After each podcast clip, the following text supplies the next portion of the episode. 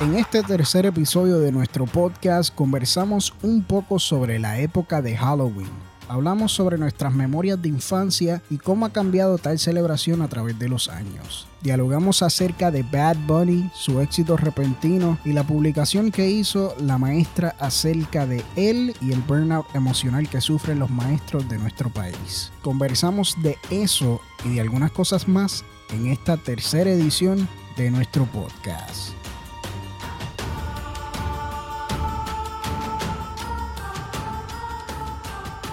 Este, bienvenidas y bienvenidos y bienvenides a nuestro podcast. Esta es la edición Halloween. ¡Uh! ¡Au! Y como es la edición Halloween, pues está surgiendo la peor pesadilla para los oyentes. Hoy la host será yo. ¿Y quién soy yo? Yo soy Paula. Y pues estamos aquí reunidos y tenemos a... Joel. Denirka. Six Ortiz. y este, pues sí, hoy... Esto es el único que dijo su apellido. Sí, estoy bien proper. Este, nada, hoy tenemos varios temas que queremos hablar. Este... Perdona, Paulita, antes No, de, no, que, no, no. de que sigas con tu majestuosa Ah, presentación. sí, sí, ya. Hay algunas cosas, eh, housekeeping, que, que debemos... Hicimos una página de Facebook, Sí, sí. así que los dos gatos que les gusta, primero, que escuchen y segundo, que, que sientan la alegría o la, no sé, como que la responsabilidad de entrar a una página de Facebook y darle like, pues nada, si les gusta y le quieren dar like a nuestra página de Facebook, pueden seguir todas las updates o todas las cosas que estaremos haciendo y cosas chéveres. Le pueden dar like a nuestra página de Facebook. Sí, búsquennos, escriben, buscan en el search bar, escriben nuestro podcast, van a encontrar la foto que es um, chinita y dicen las Sí, letras y nuestros nombres. Y, es- perdón, es que me están haciendo señas.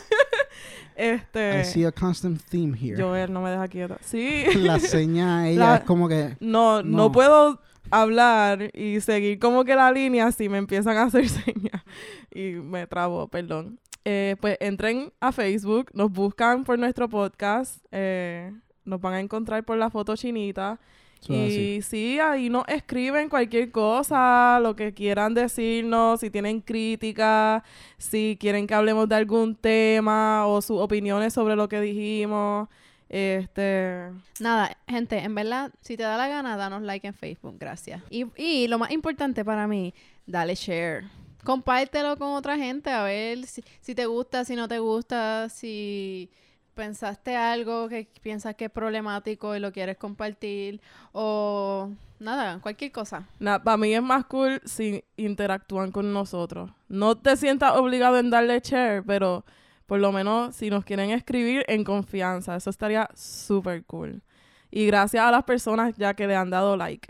Eso es así. Antes de pues empezar a hablar mierda como siempre hacemos, eh, quiero eh, saludar a Rodrigo Otero, que estuvo hablando cosas bien bonitas. Habló mejor de nuestro podcast que nosotros mismos. Así que nada, Rodrigo Otero, muchas gracias. Él también tiene un podcast que se llama La Manopla con Frankie Rowe. Lo pueden conseguir en Spotify, lo pueden conseguir también en Livings.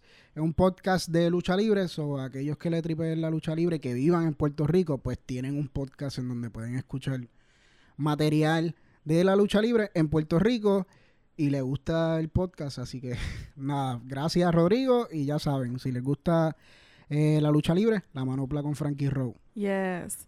So, se supone que si ustedes están escuchando esto, es Halloween, trick or treat, dame chavino maní.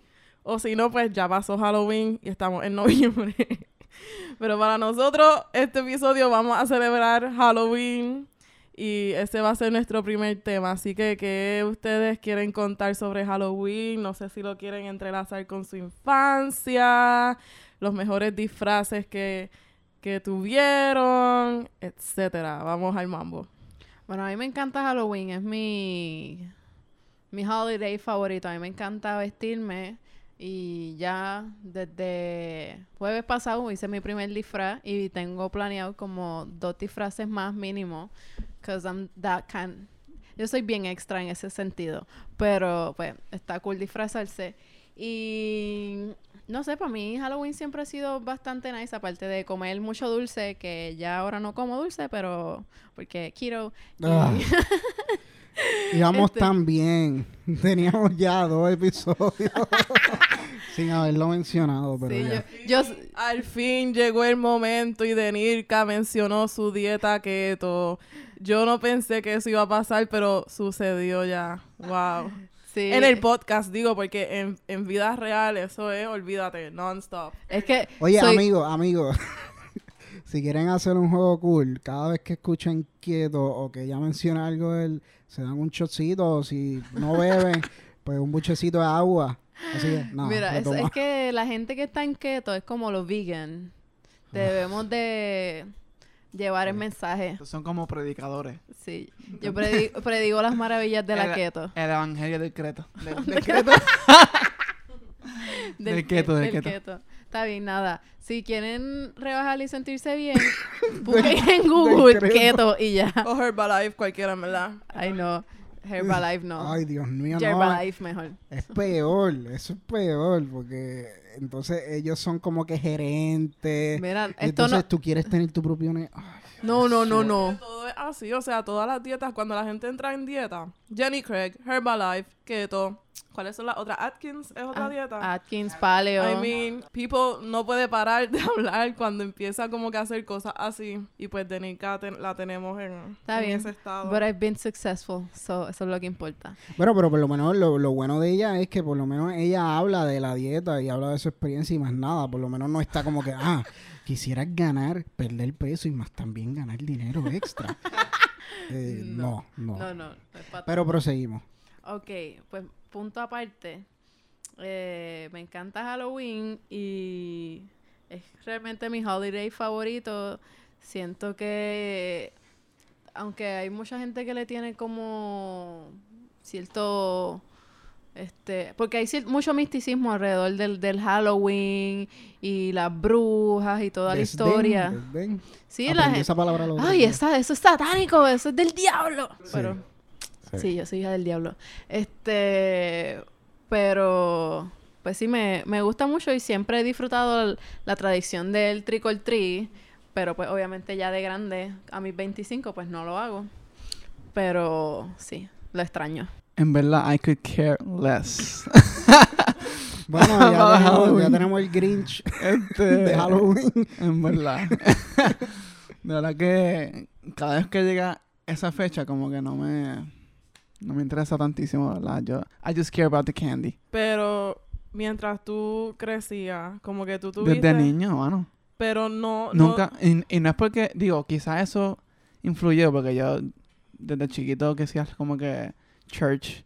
O sea, la iglesia. Quizás eso me. Pero. Exacto, que no fue eso que no, no como que No creciste chicken, en, el, en el sabes. ambiente. no creciste con ese ambiente de Sí. disfrazarse ni de... De hecho, yo creo que yo nunca me, nunca me he disfrazado en mi vida. Oh my God. Yo creo que esto es peor que Titanic. By the way, Yo no, he Joel, hecho, yo no he hecho tantas cosas con mi vida. Pues no sé. Pues culto- grabé Titanic ahí con, con la cajita esa. So, me avisa para verla. Dale. Y te disfrazo. Sí. de, una vez literal, a- matamos dos pájaros de un tiro. ahora que, la pi- que pienso, yo nunca me, nunca me he disfrazado en mi vida.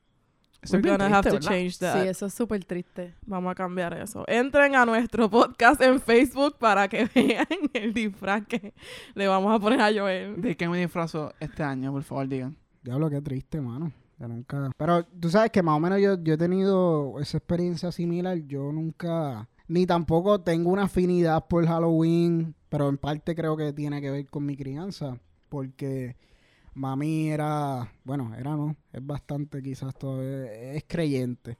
Y no... ¿Cómo te digo? Como que esas cosas de Halloween ella no...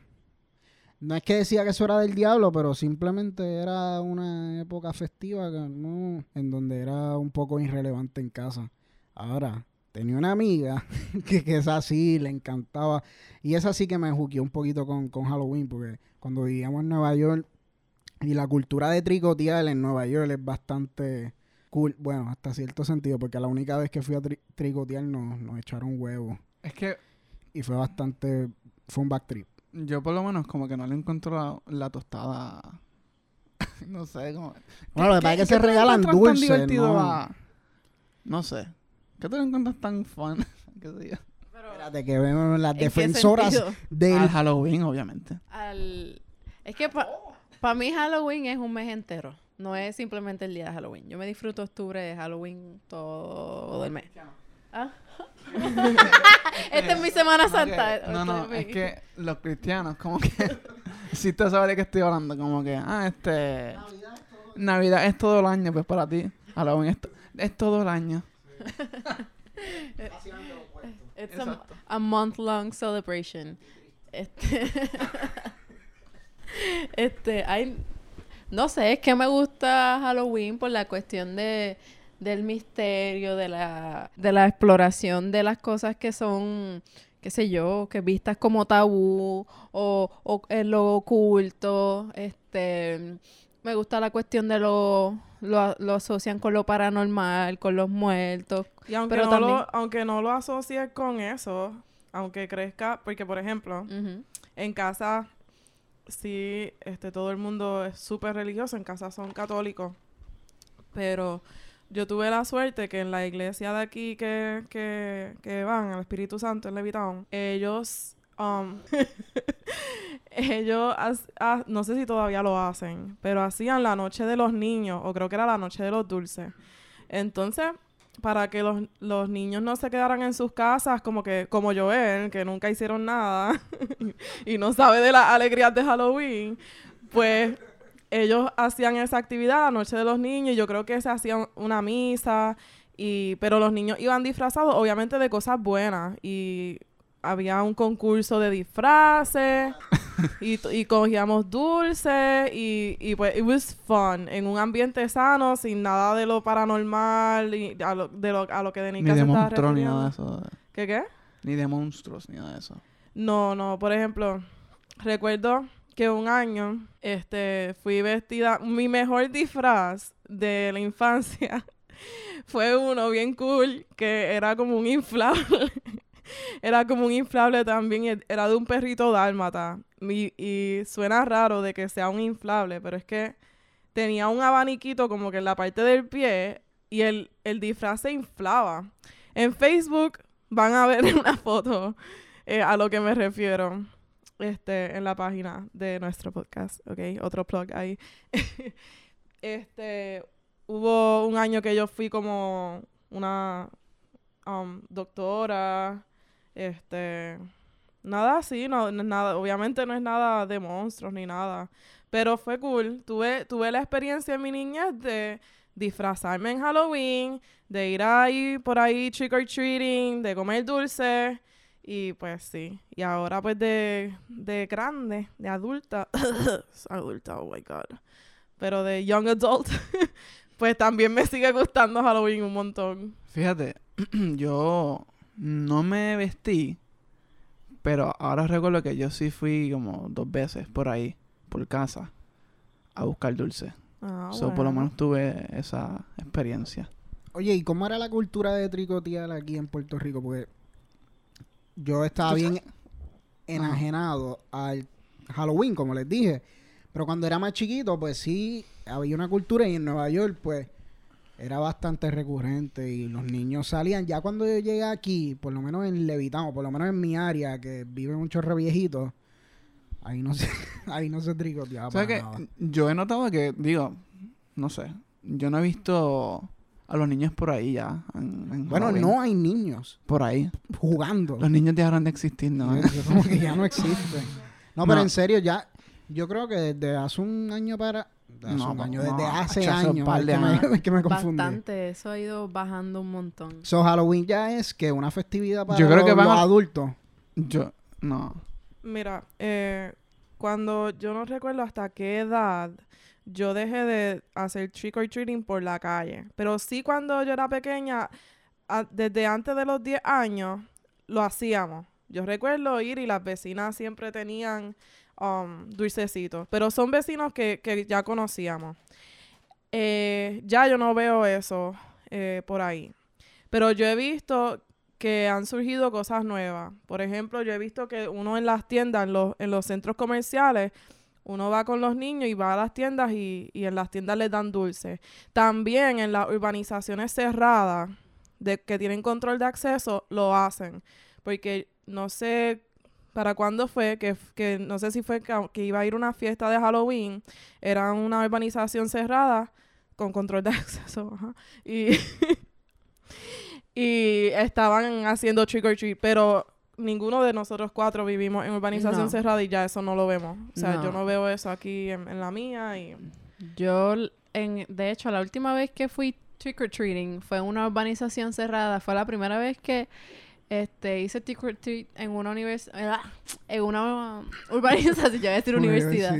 Eh, en una urbanización cerrada. Y yo estaba súper sorprendida porque Mira, ¿tienes yo toda la vida había, había trick or treat, pues por casa de mami, que es abierto y qué sé yo.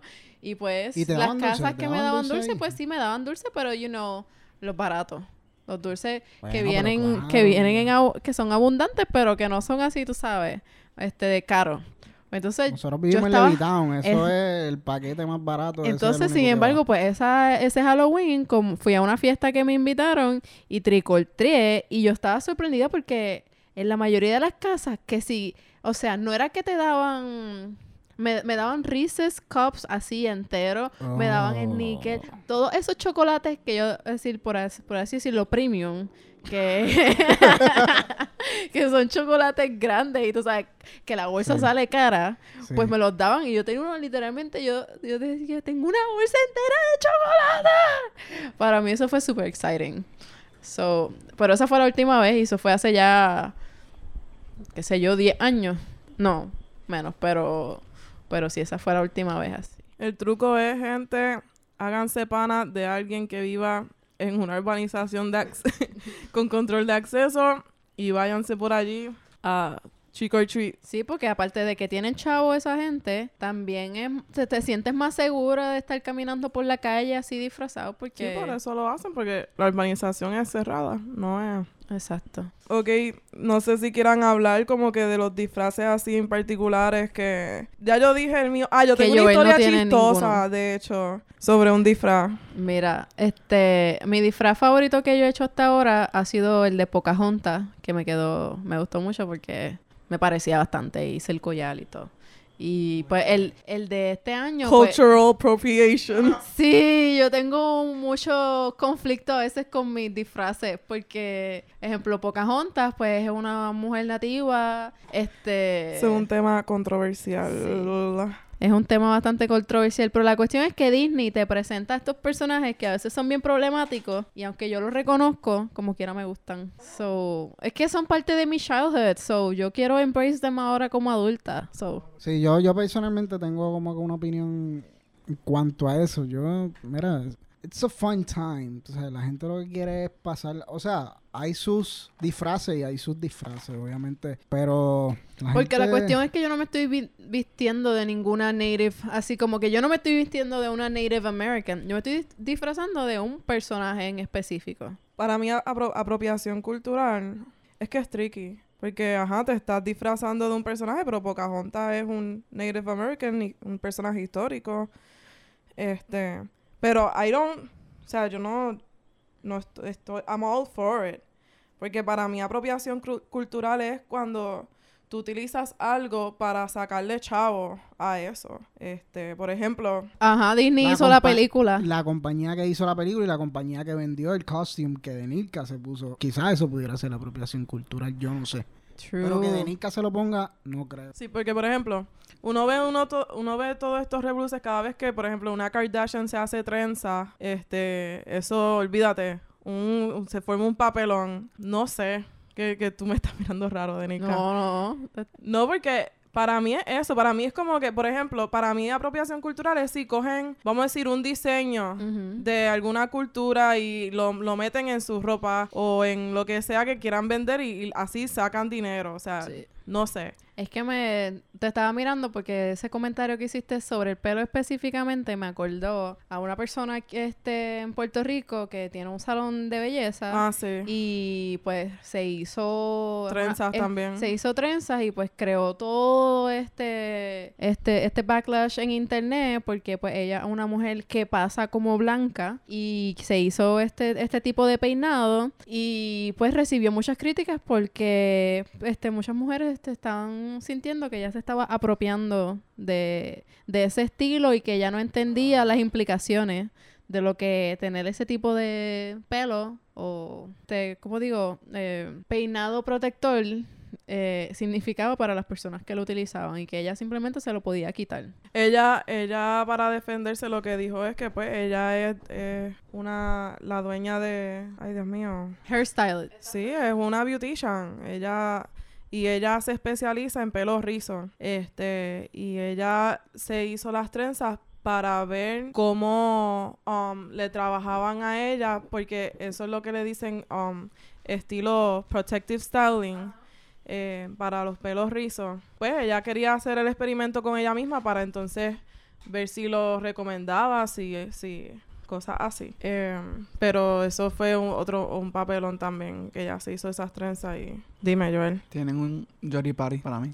¿por qué? No sé por qué, o sea... ¿Nosotras, tú dices? No, no, ustedes no. Como Ah, ok. Digo, a veces, pero... Son, no, no, este... Yo creo O que tú tienes más Jory Party que nosotras. Sí, bueno. Ya, ya no, no empieces, Paulito, porque terminamos aquí peleando como, como siempre. Este, pero, no, no, o sea, si tú te quieres hacer un peinado, pues hazte el peinado, whatever. O sea, ¿cuál es el show? ¿Entiendes? Pero, anyway, Sí. that's my...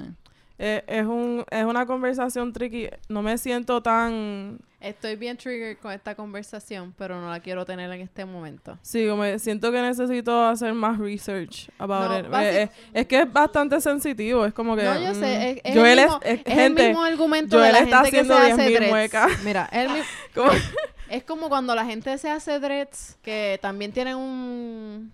Este, algo, ¿verdad? Hay gente que dice que la gente blanca no debería de hacerse dreads. Eh, es tricky porque todo el mundo tiene pelo y todo el mundo puede hacerse en su pelo lo que le da la gana. Exactamente. Pero eh, más bien es como tú, qué sé yo, exotiza algo que para otra persona es este una forma de mantener su, qué sé yo, su cabello de, de, de una manera este más protectiva y para ti es simplemente como que un cool hairstyle que te vas a quitar y ya. Exactamente. Y, qué sé yo. No sé, es algo problemático, es, es Para mí no- simplemente... Perdón, hoy, hoy estoy como bien problemático. Está bien, pero tú eres Pero- un hombre white passing. Este, Así es. pero es que como que, ajá, es pelo. No, pero, pero yo soy negro, así que yo... Tú, no, tú pero, tienes más autoridad que... Sí, que- no. no, para nada, pero... eh, yo, yo creo que hoy yo estoy contigo, mano. Hoy yo estoy bien conservador. Hoy yo estoy... no, no. no, pero en serio, para mí, este es de estos temas. Yo sé que para algunos puede ser pues, triggering, para algunos puede ser sensitivo. Y claro, mi experiencia no es la misma que otra persona. Yo... Mira mi pelo, yo nunca he tenido dreads. Yo, ni tengo pelo, así es que... así que... ya no puedes ni, no tienes derecho a opinar sobre pelo. Pero en realidad, para mí, it's just hair, mano. Y la gente tiene derecho de. Le gusta un estilo, se lo pone. No es que le está sacando dinero a esto. No es que está haciendo una caricatura de una raza. Y si le saca dinero, siente- ¿cuál es el problema? Bueno, ya ahí creo que hay un problema. ¿Por qué? Porque te estás apropiando de algo que no es necesariamente tuyo para lucro. No sé, ahí hay algo ético, hay algo moral ahí que. O sea que... Pero cada cual que haga lo que quiera. o sea que pero- tú piensas que, por ejemplo, o, o- ustedes piensan que... Es como el plagio de la idea, por ejemplo. Ok, pero... que es Yo que he que- visto, he visto, por ejemplo, diseñadores que co- se, se copian de diseños, vamos a decir, tribals, y lo inculcan en su ropa y sacan millones y millones de chavos y eh, esa, esos diseños, o sea, no son inventados de esa persona, pertenecen a una cultura. De ahí es que surge eh, toda esta, um, este issue de la, de la apropiación cultural. Porque eso ha pasado. Eso, eso es uno de los casos más clásicos. Entiendo, entiendo. Pero no creo que sea tan... No sé. No lo veo tan igual. Si es como que un... Es, sí, un pero, porque es que no, no, no, no nos estamos lucrando así. O sea, como que entiendes. Pero, aunque yo también dije que, ¿verdad? Que cuál es el problema con, con sacarle chavo eso. Aunque yo francamente tampoco Sí, le por eso veo como que la- algo malo eh, a sacarle chavo. No sé si... te- Bueno, que una persona le coja los diseños de una cultura y pa, y se y se saca millones y, y la o sea, de- y no le da nada a la gente con las que lleva Ah, haciendo bueno. esos diseños y Ya los que los diseños originaron hace años de ya años eso de está años. en la conciencia de la persona. Tú Pues es apropiación cultural. Bueno, Ahí es donde surge el issue de, de la apropiación cultural, como que te apropiaste de mi cultura y, y te lucraste. estamos, estamos. Nada. Bueno, este tema lo podemos continuar otro día porque creo que ya estamos como que repitiendo lo mismo y lo mismo. Anyway, está... Tenemos un- una historia de horror de la vida real que, que podemos hablar de ello un ratito, ya que estamos en el episodio de Halloween, así que no sé, hablamos de eso, ustedes saben, quieren, ¿sí? Ok, bueno pues vamos a hablar sobre la noticia de un reportero que está desaparecido. Este, creo que fue el día 2 de octubre, que ¿Desaparecido o muerto? bueno, Está muerto. ya oficialmente lo Sí, ya está muerto. O sea, Ya el gobierno de Arabia Saudita eh, aceptó que él falleció. Ok. Pero que falleció en una pelea. Ah, pues. No sabía eso. sí, no, ya- Inicialmente, esta, est- eh, para hacer un resumen de la noticia, es un reportero que él es residente, era residente permanente de los Estados Unidos. Él trabajaba para The Washington Post eh, y él se iba a casar. Y él fue con su comprometida al... Este, La embajada en Turquía de, Ara- de Arabia Saudita. Ajá. Y ella se quedó afuera porque por lo que tengo entendido las mujeres no pueden entrar. No sé, pero estaba afuera. Como que me dijeron ese comentario, pero no estoy segura. Anyway, lo tiro. Ella estaba afuera y ella se quedó con el celular de él.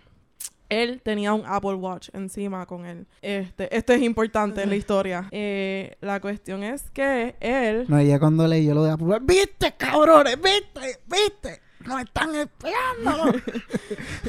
Sí, porque yo cuando vi la noticia se lo envié aquí a mis Al group chat. Al group chat.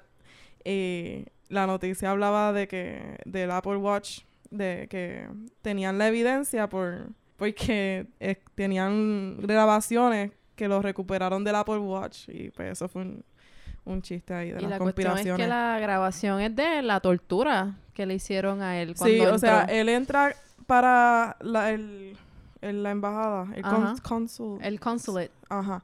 Nunca sale. Eh, y entonces lo habían declarado así como desaparecido. Pero es que habían alrededor de como 15 hombres, se dice. El, el gobierno de, de Turquía, ok, alguien que lo resuma mejor que yo, porque ustedes saben cómo yo estoy hablando. Yo Bueno, soy un desastre hablando. Básicamente, el gobierno de Turquía, este, public, este, ¿cómo es? Difundió la información de la, de la tortura, o sea, del, del audio, o habló de que existe ese audio. Y básicamente, este, lo que se dice es que el príncipe de Arabia Saudita mandó a matar a esta persona porque eh, escribía y era bastante vocal en contra de, de él, de, de- de lo que está haciendo él y su familia. Sí, según lo que yo vi, al principio no. Al principio eran, eran panitas, pero últimamente ha estado, los reportajes han sido como que um, en contra em, de, de ellos. Entonces él entró a buscar unos documentos, nunca salió, entonces el gobierno de Turquía pues estaba acusando um, a Arabia Saudita eh, y decían que tenían la evidencia porque eh, a través del Apple Watch al parecer, cuando a él lo agarraron, o no sé si es que él entró grabando con el Apple Watch, eh, pues se grabó todo el, todo lo que sucedió. Y cuando pararon la grabación, parece, no sé, que se guardó en el iCloud. Y al su comprometida tener el celular, pues me imagino que así fue que recuperaron esa evidencia. Y este eso no, el audio no está, no se no, no encuentra. está Lo- online. eh, eh, los oficiales de, de Turquía lo, lo, lo que han hecho es dar una descripción súper detallada de qué es lo que sucedió. Cuentan que él murió en cuestión de minutos y cuentan que eh, había un doctor Un médico forense experto para... que era un equipo de como 15 hombres y entre ellos estaba el, el doctor este. Sí, no, porque él realmente él lo querían muerto. A él, al parecer, lo torturaron, le picaron, creo que fueron dos dedos. Después lo mataron, lo degollaron, o sea, lo picaron Lo en pedazos, desmembraron, lo sí. desmembraron. Y entonces esta persona de forense estaba ahí para asegurarse que, ¿verdad? La escena, pues, no quedara contaminada, que lo hicieron, pues, de la mejor forma posible. Así Sí, que y- esto fue Y el, el cónsul estaba um, presente porque el- el- los agentes de- del gobierno de Turquía dicen que él salió y dijo como que, ah, por favor, no hagan esto aquí. Pero uno de los hombres le respondió como que, si tú quieres estar vivo cuando regreses a Arabia Saudita, como que cállate la boca. Y entonces no se escucha más al, al cónsul. Se escucha así que el médico en una parte digan como que, ah, pongan música. O, y se, mientras se pone audífonos, él mismo, como que eh, uno busca la noticia y sale súper detallado lo que, lo que Ocurrió. ocurrió y lo, y lo que está en esos audios. Es un poco es horrible, en verdad. bien macabro. Pero es cuestión de, en cuestión de minutos dicen que ya él estaba muerto. Lo cogieron, le dieron una pela, le picaron los dedos y lo mataron, lo desmembraron, lo degollaron y colorín colorado. Y eso fue un revolú porque Eso la cuestión es que tiene muchas implicaciones este, en política internacional porque yo no... Es una pregunta que les quiero hacer porque no, no lo tengo muy claro. Los consulados son espacios, ejemplo, eso fue en Turquía, en el país de Turquía, pero fue dentro del espacio del consulado de Arabia Saudita. Ese espacio, y yo tengo esta duda, eso es Arabia, eso es un espacio de Arabia Saudita en Turquía, o sea, el gobierno de Turquía no puede entrar ahí a investigar porque rompería con algún tipo de acuerdo de diplomacia internacional. Fíjate, no sé, es una buena pregunta, pero yo inferiría que no, porque entonces eso sería un espacio en donde Es aquí que lo- podemos hacer todas estas loqueras. Es que lo digo más en el sentido de que yo sé que hay este consulado, esos espacios que lo utilizan para este guardar este como es prisioneros políticos, como eh, como Snowden, que estuvo que estuvo en uno. Y nada, me queda esa duda, pero whatever. Ok, hicimos un pequeño research, pero no, no como que pudi- no pudimos encontrar una respuesta clara a la pregunta de Denica. Si alguien sabe, por favor, pues nos deja saber, porque en verdad me gustaría saber. Tengo ese interés por conocer lo que ese espacio implica en otro país y, y las cuestiones de la diplomacia. So, si alguien sabe de ciencias políticas, hit me up, comenten. Este, anyway, pues cambiando el tema, vamos a hablar de algo que está bien candente por ahí. No, pero espera, espera. ¿Qué quieres decir? Nada, terminar lo de la, la de... Que Ah, lo ¿qué más? en el aire, como que... Ah, ¿qué más tú que? Ah, es verdad, se quedó en el aire. está bastante oxigenado. No, sí, es que fue... Ay, Dios mío. Por si no se han dado cuenta, Denica definitivamente es la más charra del bonche. Yo creo que este es el primer chiste charro que digo en el podcast, así que ¿No? ¿Sí? sí, yo, yo sé que lo que yo he dicho son cosas que han terminado siendo los títulos, pero yo soy particularmente conocida por mi amor a la charrería y por las charrerías que digo constantemente. Pues nada, en verdad, para terminar con esto un poco, hay varias cosas claves con Arabia Saudita. Ellos la semana que viene, o creo que es esta próxima semana, tienen una conferencia súper importante que ellos hacen, es internacional, es sobre dinero. Yo no sé mucho de eso, pero van mucha gente súper poderosa.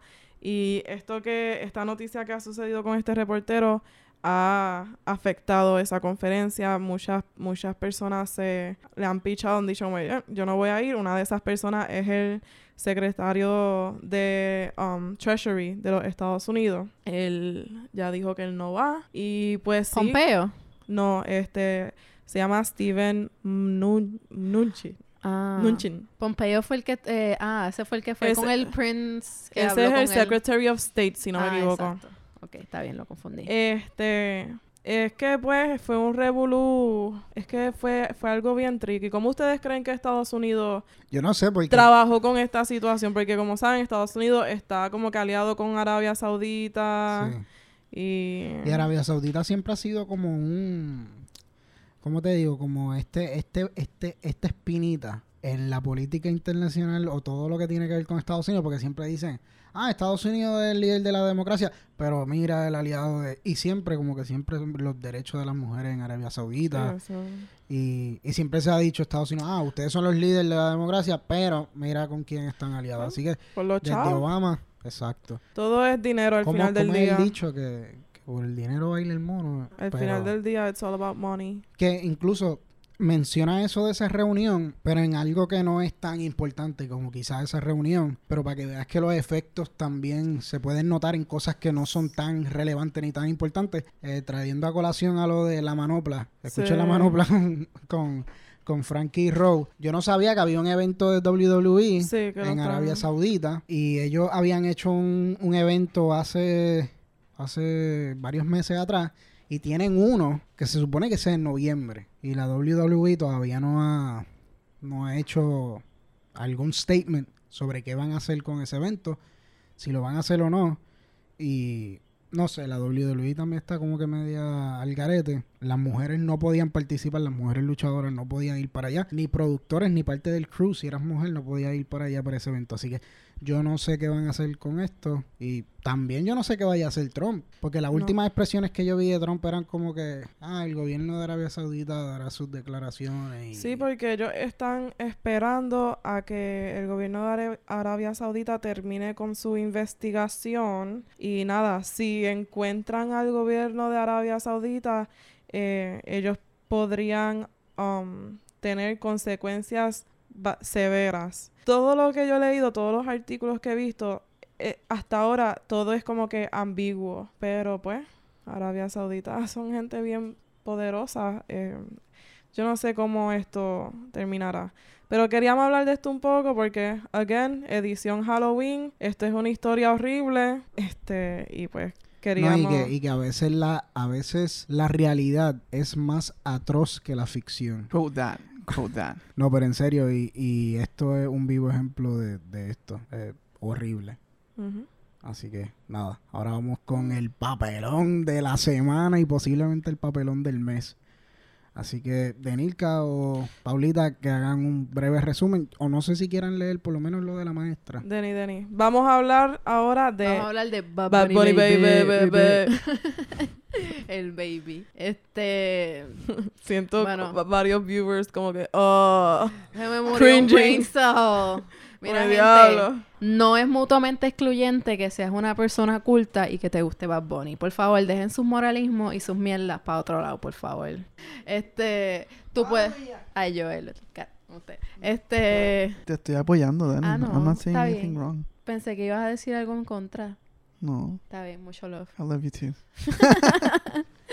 Este, pues nada, eh, sabemos que Ricky Rosselló se tiró el comentario de que quiere que Bad Bunny haga su tercera función del concierto.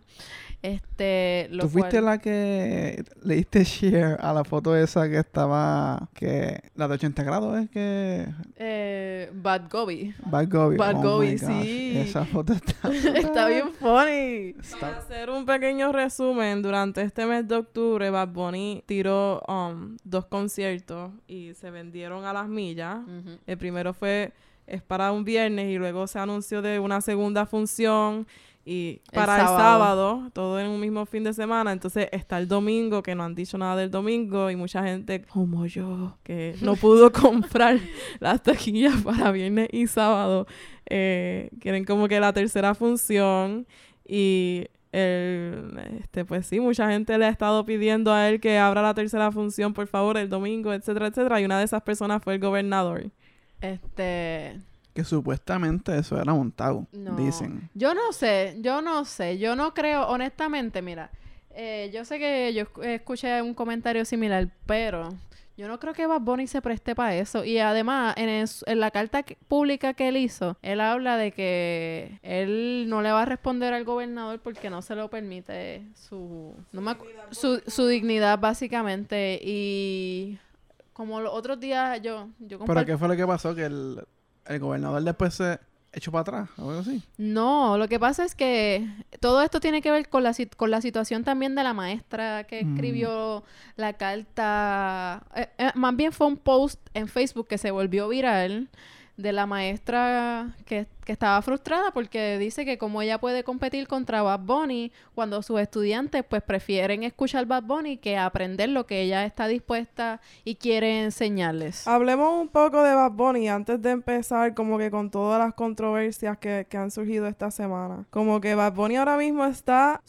súper pegado. Este, sacó la canción con Drake. Este, estaba trabajando con... Que yo te tagué, Sixto con Pharrell. O sea, el tipo está en la cima de la montaña. y Hizo una canción con Marc Anthony y, Y con Will Will, Smith. Smith. que yo sé que hay mucha gente que no le gusta, pero como quiera tuvo la oportunidad de trabajar con esas dos figuras súper grandes. O sea, ¿quién más puede decir que trabajó en una canción con esa persona? Nadie. Y la historia de Bad Bunny, esa historia que él no es el único artista que ha tenido esa historia así que, que motiva, esa historia de superación que él trabajaba, ¿dónde era? En, En, en algún en supermercado, Cono, creo creo, que que, era. de Cono. Pero algo, algo que quiero traer a colación Y- de, de eso es que, porque he tenido discusiones sobre Bad Bunny eh, recientemente. Ustedes vieron en Facebook, bueno, una señora no, yo la conozco, querida, eh, Carmen Enita Acevedo, me escribió, entre uno de los puntos que trajo, ella dijo que siempre cuando se evalúa a Bad Bunny, o siempre que se habla de Bad Bunny, traen a colación su, su éxito, o su repentino éxito, y no se hace un análisis de su letra, de su contenido, etcétera.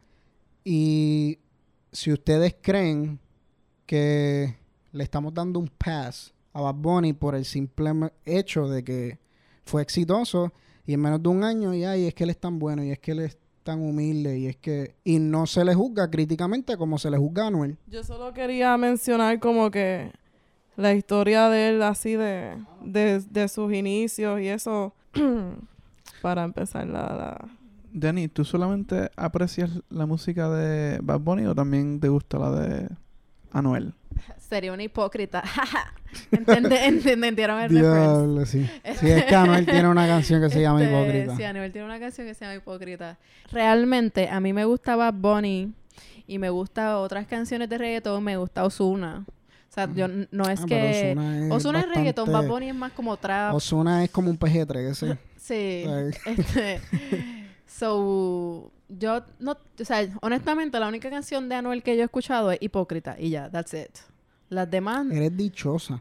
las demás no las he escuchado y no me interesa escucharlo. Porque eh, obviamente él es ampliamente conocido porque sus letras dicen lo mismo, lo mismo, lo mismo y, y no ¿Y tiene no? un vocabulario eh, amplio. Pero Bad Bunny se tira una- unas cositas que están chéveres de vez en cuando. Que Bad Bunny tiene un vocabulario este amplio. No dije que Bad Bunny tiene un vocabulario amplio, dije que Anuel no lo tiene. Ok. Ah, pero Bad Bunny sí lo tiene. Bueno, más amplio que Anuel sí. Acuérdate que todo es relativo. Este. Que todo es relativo. Oye, hoy, hoy yo estoy, hoy, hoy, hoy, hoy yo estoy en el, en el, en el clan de Joel. Yo estoy bien, bien, bien conservador, bien. No, pero es que lo que pasa es que lo interesante de Bad Bunny, y yo siempre le he dicho a ustedes que a mí Bad Bunny, yo lo apoyo. O sea, a mí me gusta, o sea, no soy fanático de su música, pero me gusta Bad Bunny precisamente por su historia de éxito y por su personalidad. Pero yo creo que a Bad Bunny le estamos dando un pass que a otros artistas no se lo estamos dando. Bueno, Ah, Ahora hay unas críticas legítimas en cierto aspecto, pero la gente rápido le tira a los que están criticando. Ay, que si eso y lo otro. Yo lo que siento es que a Bad Bunny, o sea, si se puede desligar el artista Bad Bunny con su historia de éxito. Eso es lo único que como que quería Bueno, traer la colación hacia el principio porque no hemos hablado de sí, porque Bad Bunny es un act, es el, el personaje, la estrella que te venden, pero Benito, la persona, es otra cosa. Pero y Emanuel, que Anuel. Emanuel, está bien. Este, pero nada, la cuestión es que mi amor por Bad Bunny viene también de la cuestión de que ha redefinido en cierto aspecto la masculinidad dentro de este género o esta, esta cuestión de, lo urbano. Y pues eso a mí me encanta de Bad Bunny porque se pinta las uñas, se viste distinto, este, s- eh, trata constantemente de ser una persona original y genuina y es algo que realmente admiro de, de él, sea Benito, sea Bad Bunny, sea lo que sea. Me llama la atención cómo constantemente al él hacer eso y también el ser una figura bastante eh, high profile, por decirlo así, al él hacerlo también ha permitido que otras personas o otras personas que le escuchan como que también reconsideren estas otras formas de ser un ser hombre en esta sociedad que no tengan que ser con las mismas de antes, sino que ahora tú ves más este muchachos con camisas de flores, con muchos colores y qué sé yo, y no se les trata de la misma forma que se les hubiese tratado en, en años anteriores. So, ese valor también de cómo su imagen ha aportado socialmente, yo le yo aprecio mucho de Bad Bunny. Y a mí, a mí también me gusta mucho Bad Bunny porque está en el tope de, de su carrera bueno, quizás llegue aún más brutal de lo que está ahora. Pero volviendo al primer episodio que habíamos hablado sobre las plataformas que tienen, específicamente estábamos hablando de los atletas, el primer episodio. Pero Bad Bunny eh, no es que siempre esté haciendo eso, pero en momentos clave él ha usado la plataforma y el reach que tiene para ser vocal en, en, pues, en cosas que, que él entiende um, hablar sobre ellas y, y, y no sé, este... Sí, exacto. Sí, como... Eh, por ejemplo, en Jimmy Fallon, que olvídate, eso fue eh, brutal. El debut. Y lo que surgió ahora también con el gobernador. O sea, han sido momentos clave. Y, él, él, no, él no ha sido una persona que... Sí, anteriormente también eh, en el tele, telemaratón, cuando él se presentó, él tenía una, una camisa que decía, tú eres tuitero o presidente, refiriéndose a Donald Trump, este con sus tweets sobre Puerto Rico, su guerra con Yulín y todas las cosas, que en vez de obviamente darle a, darle a Puerto Rico la ayuda que necesitaba, estaba poniéndose a pelear en Twitter. Y pues... Pues a mí me gusta él por eso, porque él utiliza su, su plataforma, como estábamos hablando en el primer episodio, pues él no mantiene a la gente como que sheep también y, y se dedica a hacer música y ya. Él también habla.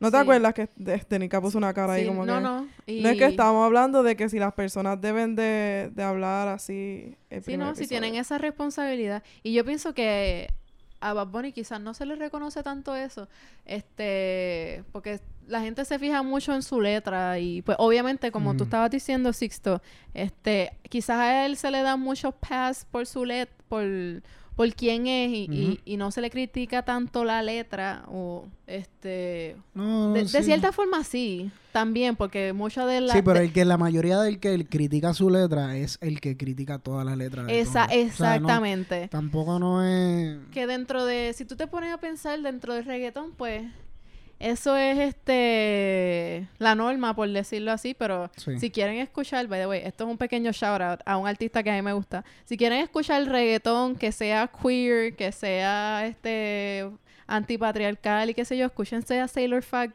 busquen sus canciones en YouTube, les, va, les va a tripear. es, es, un, es un mexicano que canta, canta reggaetón feminista, eso está chévere. Reggaetón feminista. Parece contradictorio, ¿verdad? Sí. Porque casi todas las canciones en el reggaetón y en el trap. Ahora que no sé, para mí ya como que no hay una diferencia entre trap y es reggaetón, una pero discusión no y ahora y ahora lo que quieren mezclar es el dancehall, no, ahora es el dancehall. dancehall. Mira, todo el reggaetón nace de lo mismo, de ritmos caribeños. Por eso mismo a veces se me hace difícil eh, conociéndote, Dani, que a ti como que no te moleste escuchar ese tipo de música porque yo sé tu ideal es fuerte en ese sentido y a veces como que me, me choca un poquito. Lo que pasa es que Denil queda un buen como que es case study en ese aspecto, pero yo creo, pero, pero lo que pasa es que yo tampoco, yo no soy hipócrita, por lo menos, pero yo tampoco no soy hipócrita, porque yo escucho hip hop y yo no estoy necesariamente de acuerdo con la, yo nunca, ese es hesitation, yo nunca he mm. matado a nadie en mi vida.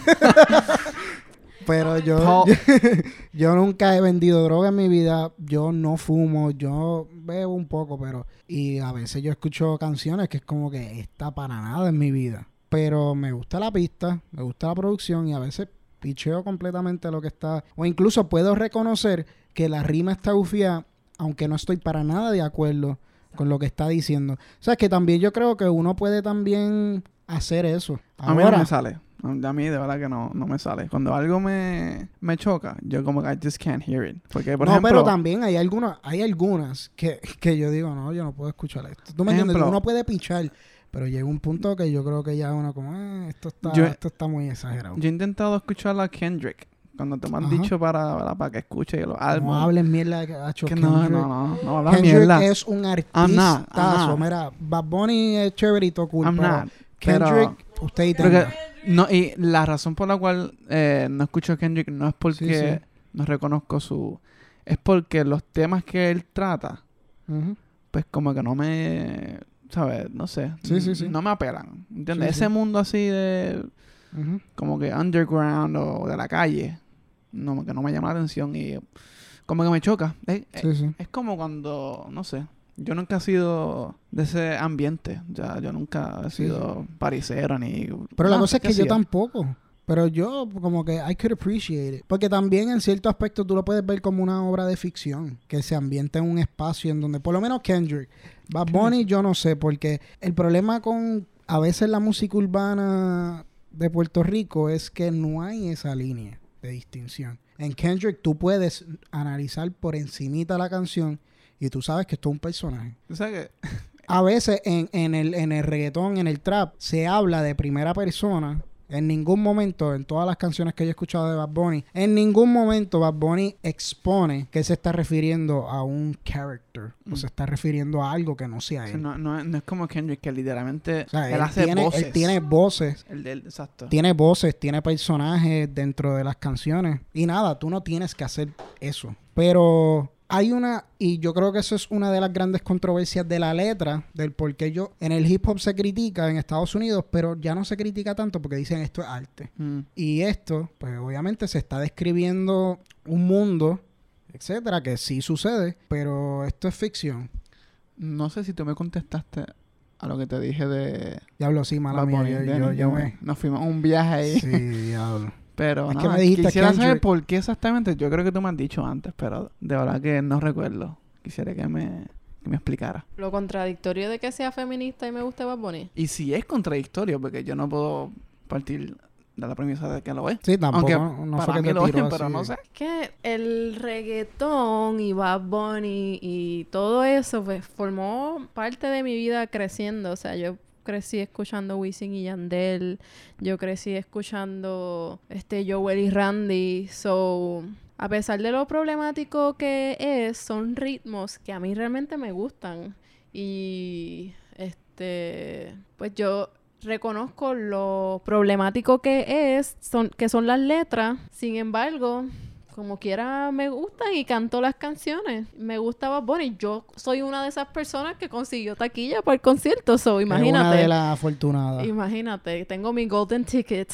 Pero este, Yo no. es increíble que nosotros dos somos los únicos que, eh, pichea, no nos gusta Bad. Sí.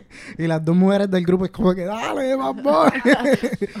Pero tú sabes, tú sabes que yo creo que parte de la gran discusión de todo este papelón y porque yo creo que está cool que hablemos de esto antes de hablar de lo de la maestra, es que yo creo que en parte las críticas que recibe Bad, Bad Bunny son de personas que no pueden hacer esa, Es, esa esa, unión. esa, esa separación de, Esa. de letra comprometedora y ritmo chévere y que esto es simplemente música. Porque, por ejemplo, Ismael Miran, Ismael Rivera, perdón, que es uno de los mejores, para mí es mi favorito de la salsa y él tiene canciones que, que no son muy agradables a la mujer, que digamos. Pero es que la, la razón por la cual me choca y no puedo desligarme de, de mi sentir y la música es que yo siento que, ejemplo, si tú eres feminista eh, y tú escuchas eso, el simplemente escucharlo, para mí es una forma de apoyo a incluso el mensaje. Aunque tú no estés como que necesariamente de acuerdo, pero el hecho de tú simplemente Es escucharlo endoso. ya lo estás endosando para mí. O sea, para, por eso es que es problemático en mi caso. Entonces, Joel, pero tú no, sé. crees que eso también, y mala mía, si, Ah. si no quieres entrar en esto, pero tú no crees que también eso es algo que, que sucede mucho con, con la gente que, con los cristianos y con la gente que está metida en la iglesia, que tienen que estar más conscientes con lo que escuchan y que no se puede separarla. O sea, yo casi que nunca sí. he conocido. De más que sí, de más que sí. Sí. Pero yo entiendo que en este caso ese ejercicio se puede aplicar también a Denica, eh, porque es básicamente lo mismo en el sentido de que es una ideología y el hecho de tú como que, pues, como ya dije, ¿sabes? Escucharlo es como una forma de endoso para mí, pero bueno. No tienen que estar de acuerdo, es simplemente mi, mi opinión y por eso es que quizás me, me choca, eso es todo. Bueno, y en verdad nosotros somos seres humanos. Sí, estamos- Contradictorios, Estamos, sea, llenos de que- contradicciones sí. constantemente. Exacto. Yo pienso que más allá de lo que diga la letra, tú eres un ser humano capaz de reconocer lo que está bien y lo que está mal. Y nada, este, hay letras de Bad Bunny que yo simplemente pues no las canto. O canciones que no escucho. Y hay unas canciones que sí me gustan. Es como los blancos cuando, cuando le toca la parte de The N-word, es como, eh, lo filtran. Cantan todo el coro, pero The N-word eh, ahí, ahí Sí, pero no deberían de decir the N-word como quiera. Aunque, este, También eso es contexto, pero nada, eso es otro, esa otra esa conversación. es otra conversación. Si quieren escuchar sobre eso, escuchen nuestro primer podcast, que probablemente ya lo escucharon, pero... Ok, whatever. pues voy a leer rapidito lo que dijo la maestra. Que en realidad se sabe si es maestra. Es una persona que escribió por internet. Pero voy a leer rapidito porque ya que hablamos sobre la letra, pues vamos a hablar de lo que dijo la maestra. Porque aquí se achacan cosas a Bad Bunny. Lo de la letra, Bad Bunny es completamente responsable. Esa es su letra. Ahora, lo que la maestra le está achacando a Bad Bunny, yo no sé si es necesariamente responsable de esto. Así que la maestra escribe un post y empieza con un cliffhanger o una parte 2 Dice, y dígame usted, empezó bien, empezó bien la, el párrafo. ¿Cómo logro yo inspirar a mis estudiantes a que estudien? ¿Cómo? Cuando en este mundo de fantasía virtual y relaciones electrónicas lo ven a usted como un dios. ¿Cómo es que yo, como maestra, después de años de estudio, apenas logro pagar mis cuentas? Mientras usted, por rimar palabras obscenas, gana millones. No me malinterprete, no le deseo mal al contrario, pero es frustrante no poder conciliar el sueño porque mientras yo trato de construir mentes, siento que por otro lado usted las destruye. Diablo, Diablo Benito. Ellos no quieren lo que yo les doy, más desean todo lo que usted tiene. Entonces, ¿cómo compito? ¿Cómo le hago para que deseen el pan de la enseñanza? No sé si felicitarlo por el lleno de sus conciertos o llorar. Sé que muchos hablan de su calidad humana y de su humildad y de las cosas buenas que hace. Entonces mi mente prefiere pensar en que usted tiene el síndrome de Robin Hood. Hacer lo malo para beneficiar a los pobres es que solo así puedo calmar mi, mi impotencia y decepción. Mi mente no concibe el tiempo que estamos viviendo. ¿Será que llegará el tiempo en que ya nadie quiera aprender y solo tratarán de versar palabras indecentes? El denigrar a la mujer será su mayor logro y cerrarán nuestras escuelas. Oh, perdón. Si esto ya está pasando. Y por lo que veo cae perfectamente con el plan de crear una sociedad y una generación carente de conocimiento para que pueda ser completamente manipulada ante las atrocidades cometidas por los gobiernos. Bravo Bad Bunny, bravo Ricardo Rosselló, por el exitoso plan de crear una generación de imbéciles. Desahogo de maestra completamente frustrada, Valley Hazy Ether, como sea que se llame. ¿Qué opinan? Este, yo pienso que ella le está achacando a Bad Bunny muchas, muchas cosas que Bad Bunny no es responsable. Como bien dijo Bad Bunny en su respuesta a ella, Bad Bunny no es el secretario de Educación. Bad Bunny no es una persona de gobierno. Bad Bunny es una persona que simplemente canta y le va cabrón en lo que está haciendo ahora mismo. Y la gente le gusta, pero él no es responsable de las decisiones políticas ni de lo que hacen las personas que escuchan su música, porque al final su trabajo es hacer música, más nada. Quien lo escuche, pues lo escucha porque quiere. Y ya, él, este, así que achacarle, a- para mí fue súper exagerado que ella diga que Bad Bunny está destruyendo vidas. Destruyendo. Eso fue a little bit too much. Esto va a sonar un poquito fuerte, pero yo creo que es la gran verdad. Tú puedes escuchar, mira, antes de eso, eh, es innegable eh, el impacto que tiene la música en la sociedad. Eso no se puede negar. Eh, tiene influencia grande. Pero no, tampoco podemos descartar la importancia que tienen los padres en los hijos y por ende los estudiantes. O sea, ¿cómo tú me vas a decir a mí que una persona como Bad Bunny es el, responsable de destruir una generación. O sea, es- está, se está yendo demasiado de muy overboard para mí. Cuando los problemas que tiene Puerto Rico vienen mucho antes de Bad Bunny. ¿Sabes qué? Yo, yo leí un texto, no, no leí, fue, fue, fue- lo oí más bien de Galeano, no recuerdo cuál es el, el- texto ahora, que era básicamente como desde arriba, eh, cuando arriba están eh, sufriendo, abajo también. O sea, si tu papá, si tu papá te- no, no, no te atiende o no te cría correctamente, obviamente tu hijo va a salir mal. O sea, va, va, va, a, te- va a ser un problema.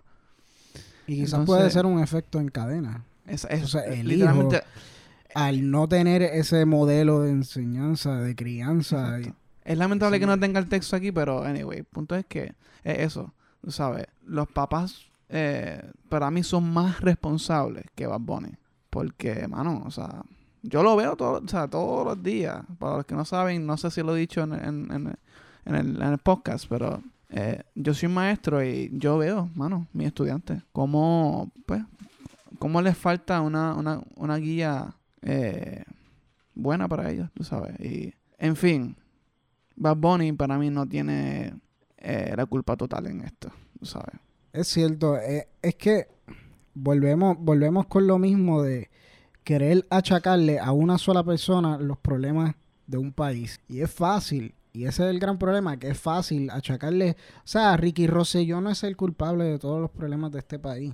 Es una parte del problema y quizás Bad Bunny puede ser una parte porque no se le puede librar la responsabilidad que él tiene de que sí, alguna de sus canciones puede seguir influyendo a que esto siga sucediendo, pero Bad Bunny no es responsable. Como tú bien dices, los padres, incluso el mismo sistema educativo. Exacto. Incluso los maestros, porque nosotros podemos tener mucho más impacto muchas veces, Más que los mismos padres.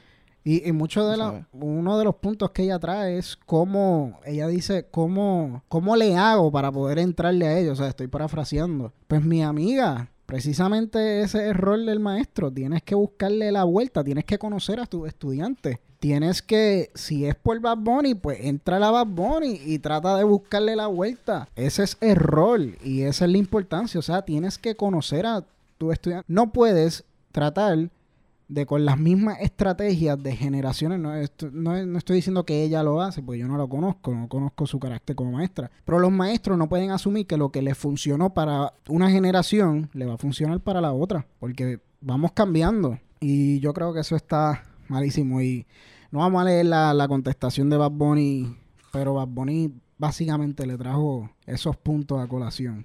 Así que no sé, no sé si Paulita quieras comentar algo. No, que, que le exhortamos a que lo busquen en, en la página de Instagram de Bad Bunny. Me imagino que por Facebook debe de aparecer la respuesta que él le da a, a la maestra, que en verdad está, está Eh, brutal. Sí, eh, ¿Mm? Pero no sé si te recuerdas qué cosas dice, porque no leí ese, o sea, la carta de él.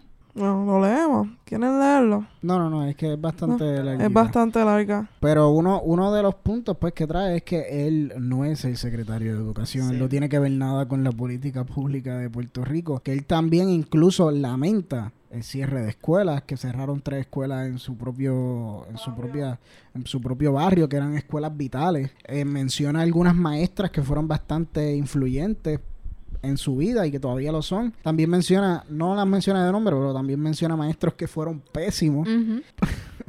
Él fue medio cabrón porque él en una como que juzga sobre si ella es una buena maestra o no, en vez de estar lo que dijimos, en vez de estar criticando a Bonnie, mira, enfócate en cómo le puedes entrar a los estudiantes y yo sé que es- súper fácil yo hablar mierda desde acá cuando yo no estoy constantemente en el en, en el battleground.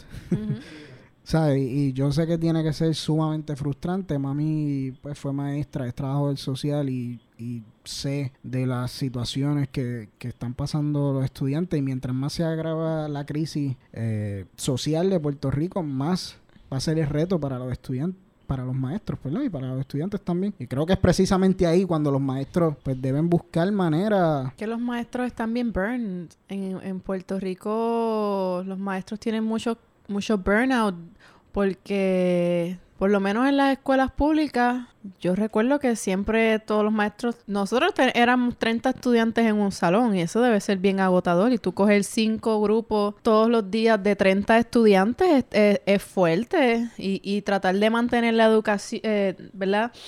Eh, de educar a todas estas personas y tratar de hacerlo mejor y saber que no todas las personas van a entender de la misma forma en el mismo tiempo, que no tienes los recursos, que no te pagan bien. Está brutal. Ay, eh, Definitivamente no me pagan bien. sí, definitivamente no me pagan bien, pero ajá.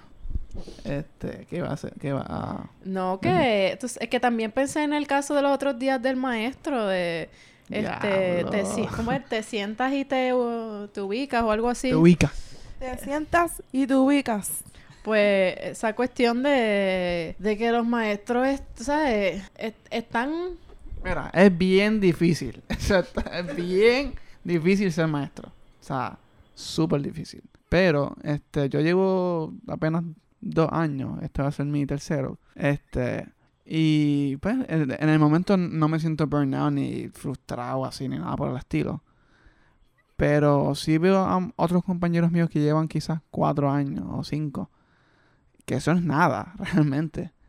Y yo lo oigo y de verdad que me, me asusto porque ellos, tú sabes, están de que no quieren estar ahí. O sea, no quieren, no quieren estar ahí, punto. No quieren. Y es alarmante, tú sabes, porque es bien difícil. Es bien difícil tú intentar bregar con 25 estudiantes, que 10 de ellos son de educación especial o 15, y son súper inquietos, y tú sabes, es bien complicado. Pero bueno, Pues vivimos en un país que de todas maneras está destruyendo la educación. Desde el cierre de escuelas hasta dándole a los maestros pues unas condiciones laborales que no son las que fomentan una buena educación para el país. So, en realidad, Bad Bunny no es el culpable de todo esto, en suma. Perdonen mi gente, en ¿verdad? No lo saben también, pero yo estoy estudiando para ser maestra De matemáticas. de matemáticas, así que este todavía no puedo hablar tanto así como Joel, aunque ya he tenido la experiencia de dar clasecitas, este, pero no así, no como Joel. Eh, y pues sí, o sea, yo me puedo, me puedo imaginar lo difícil que es eh, y por qué los, los, los maestros tienen sus momentos así de they crack, este, como este, este maestro que ocurrió en la noticia, que, que empujó al estudiante. También recuerdo una noticia, no sé si fue el año pasado, de una maestra que, no sé, era un, un estudiante que parece que no paraba de hablar y ella le tiró el, el borrador y el borrador le dio, le, le, le cayó en el ojo y le explotó el ojo. Wow. Eso fue aquí. Sí. Sí, eso fue aquí. Hay que buscar la noticia esa. Yo apuesto a que no me estoy inventando esto. Aunque ahora me están poniendo en duda. Yo no, yo no sé, yo no sé si ustedes. Eso bueno, me suena eh, como una de tus cosas random que a veces Sí. dices. es que- es que lo- es que lo-. Nosotros que estamos aquí estamos viendo lo cómoda que está Pablita, pero los que están escuchando el podcast, está- ya está tipo se metió. Mira, pues, Búscalo, búscalo ahí en Google un momentito. Esto, estoy bien segura que Oye, esto no es un invento mío. Pero, ¿qué opinan sobre lo, lo del maestro? Creo que era de, de Puerto Nuevo, de una escuela de Puerto Nuevo. ¿Qué opinan? Porque yo he visto, Bueno, pues, yo he visto, yo he visto apoyo bastante al maestro, que es algo que no necesariamente se, se veía mucho. Yo personalmente, yo apoyo al maestro, aunque yo no he visto, aunque yo no he visto, porque hay que ver el contexto de lo que sucedió antes. Es que al final del día, no importa que el estudiante es menor de edad, Y Sí, bajo ninguna circunstancia tú puedes um, agredir a un estudiante así, eso es empujarlo, o sea, no matter what, no matter lo que el estudiante este te diga, lo que sea, o sea, tú no tú tienes que mantener tu compostura y lo último que, que o sea, ni se te ocurra ponerle un dedo a un estudiante. Literal, literal. O sea, Eso es si tú, que- bueno, yo no sé si el maestro ese, yo creo que lo votaron. Lo- lo- no, para mí que lo votaron. Yo no sé, pero Este, yo creo que él, yo creo que él era tenía, transitorio. él tenía ya historial. ah, diadre. Según Anyway, lo que vi así por encima, pero no, no estoy segura. No Pe- sé. Mira, el maestro, según me cuentan, este, ya, este como que es bien... según me cuentan, súper not informed, hablando cáscara aquí. Pero, según me cuentan... Mi fuente es en Washington. Mi fuente... este, pero parece que e- este estudiante, ¿verdad? No, no, no se quería sentar. Hubo un problema y el maestro, yo en su lugar, ni le hubiera dado el gusto de pelear con él. Punto. Yo ni me hubiera parado en la puerta. Adelante. O sea, tú no, tú, yo, es que tú tienes que, eh, digo, ¿verdad? Y discúlpame si, si al- al- algún maestro está escuchando o si él mismo en, algún- futuro escucha esto, pero yo pienso que la estrategia que él utilizó eh, no fue la correcta. ¿Por qué? Porque debió haber simplemente cogido otras rutas. Por ejemplo, él simplemente hubiera podido hacer alguna minuta o algo así. O sea, yo, ¿te quieres ir? Vete, pues, ¿sabes? Yo no, tú no te vas a poner a forcejear con él porque ese es el problema de muchos maestros y por la, muchas, muchas veces los maestros se frustran porque se ponen pico a pico con los estudiantes. Si tú te pones a hacer eso, tú vas, tú vas a estar frustrado todo el tiempo. Todo el tiempo. Sabes. En mi caso, yo lo que hago es que cuando un estudiante está dando problemas, pues no lo atiendo, digo, depende del problema, ¿verdad? Pero no me pongo pico a pico con, con ellos, porque muchas veces ellos quieren llamar la atención. Tú sabes, yo tengo a, un estudiante que a veces como que se tira comentarios y yo no me pongo a, ah, pero ¿por qué tú dices eso? O sea, yo no me pongo a pelear con él, porque entonces se forma, tú sabes, el revolú. Yo cada vez que lo ignoro, apunto, si tengo que enviar carta, hago, tú sabes, pero no me pongo a pelear con ellos porque ese es el problema de muchos maestros, que se ponen a pelear. Ah, que me falta el respeto, mira, cállate y ya, just do your job. Hay otras vías, es lo que quiero decir. Un update. Estoy tratando de buscar la noticia por Google y no la encuentro, pero yo ahora me pongo a pensar y yo creo que es que tuve una conversación así con, con una profesora en la universidad y ella nos contó eso. So quizás no salió en la noticia. Probablemente te lo inventaste, pero eso está, bien. quizás me lo invente. No, pero no. Yo creo que no, en serio. Yo creo que no. Yo creo que sucedió. Estoy tratando de buscarlo. Yo creo que... eh, Déjenme quieta. Anyway, pues sí, los maestros es una profesión.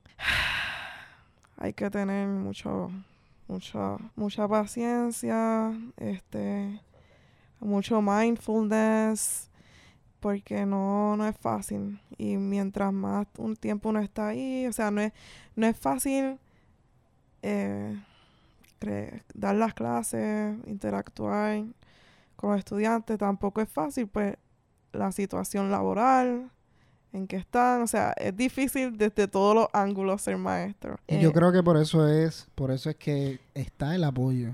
Bueno, sí. en las redes sociales que he visto, porque aunque él no lo hizo bien, pero todos esos factores influyen a Sí. que él haya tomado Pero esa pues- decisión errada. Lamentablemente los maestros en, en, en un milisegundo destruyes tu carrera. Si te sobrepasas con un estudiante que le faltan dos días de cumplir 18 años y tú sabes, se te va la mano de la forma que no se te debe pasar, te fastidiaste. Jamás y nunca se te ocurra tocar a un estudiante, eh, a- agredirlo. Y tú sabes que, yo creo que el problema es que los estudiantes, hay algunos que saben eso. Bueno, hay muchos que saben eso. Y como Sí, saben que ellos son intocables, Yo recuerdo, a mami a cada rato dice, Stacho, en mis tiempos, que, que los maestros le, le podían dar a los estudiantes o, o que se enteraran en, en casa que la maestra me regañó o algo así, como que, que me daban una, una doble pela. en la que te daba el maestro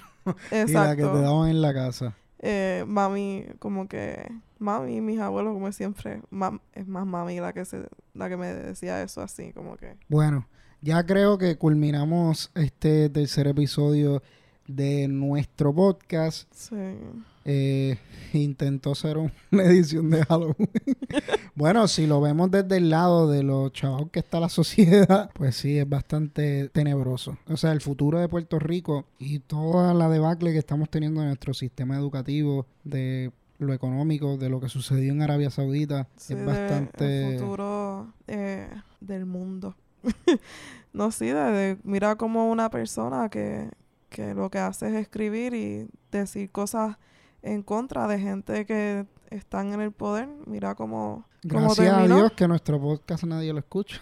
Pero, pero nada, de verdad, espero que hayan disfrutado pues de estos cuatro panas hablando mierda un rato. Si les gustó, le pueden dar like, le pueden dar share, compartirlo con sus amigos. Saben que nos pueden escuchar a través de Spotify, a través de Apple Podcasts, nos pueden escuchar a través de la aplicación de Podbean y creo que eventualmente vamos a estar en otras plataformas. Y sobre todo, que si les gustó y quieren opinar al respecto de alguno de estos temas o quieren están en desacuerdo con alguno de los puntos, pues también pueden hacerlo a través de donde, Paula. de nuestra página de Facebook.